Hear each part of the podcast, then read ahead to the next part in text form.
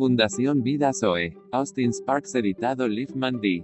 Participantes de naturaleza divina. Pero respondiendo él dijo, Toda planta que no plantó mi Padre Celestial, será desarraigada.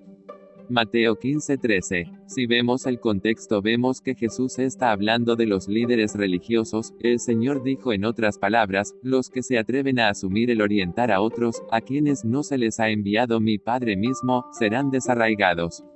Tenemos la absoluta necesidad de que los que nos guíen sean hombres que tengan un llamado genuino de Dios, hombres que le conozcan a Dios, hombres en los cuales la raíz del asunto sea Dios mismo y tengan temor de Dios. Estoy diciendo todo esto a la luz de este tiempo, porque creo que estamos entrando más y más en el fin de todas las cosas, cuando todo será sometido a prueba, todo en la soberanía de Dios. Todos serán probados por los vientos de Dios y otros vientos que permite. ¿O qué vientos? Sí, vientos de engaño. Dios no puede enviar engaño, pero Dios no lo impedirá falsos maestros, falsas doctrinas, pruebas severas y pruebas, experiencias profundas, todos probados que tenemos de él y será descubierto bajo la dirección soberana de Dios cuán profundas son nuestras raíces en él. Amados, las pruebas harán una de dos cosas, nos llevarán más cerca a Él o nos llevarán más lejos de Él. No va a haber al final nada que no soporte la prueba y lo que hubiere escapado y quedado, volverá a echar raíz abajo, y dará fruto arriba, porque de Jerusalén saldrá un remanente, y del monte de Sión los que se salven. El celo de Jehová de los ejércitos hará esto. Isaías 37, 31 al 32 tiene mucho que decir sobre el remanente, y hay un remanente de la Israel celestial, y como sabemos muy bien, hay un remanente que es los que viven en el Espíritu, beben del agua viva, comen del cuerpo del Hijo de Dios. El resto se encuentra en los primeros tres capítulos de Apocalipsis.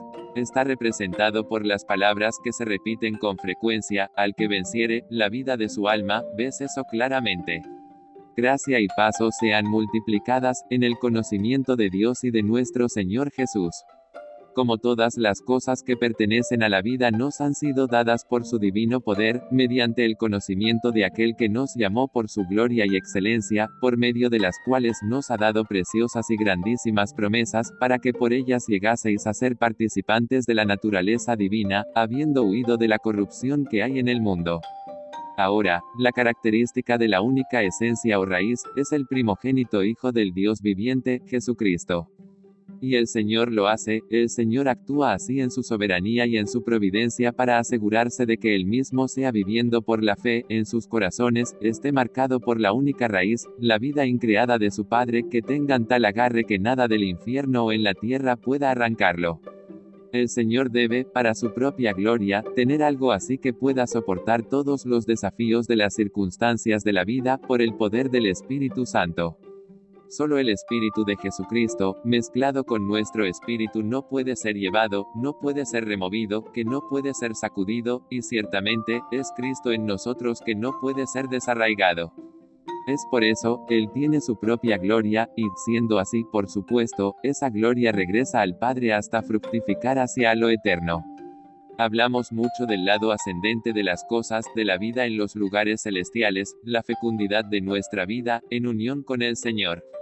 Eso solo es posible ya que nuestras raíces son hacia abajo a lo profundo de Dios. Por el Espíritu de Dios. Para que así sea, tenemos que llegar a un lugar de inamovilidad donde las raíces son el Padre, su Hijo Jesucristo, y por el poder del Espíritu Santo, tienen un agarre tal que nada pueda derribar. Es decir, es la unión divina por la las primicias del Espíritu mirando a la eternidad. Y creo que eso explica y le demuestra al universo la fuerza de su poder.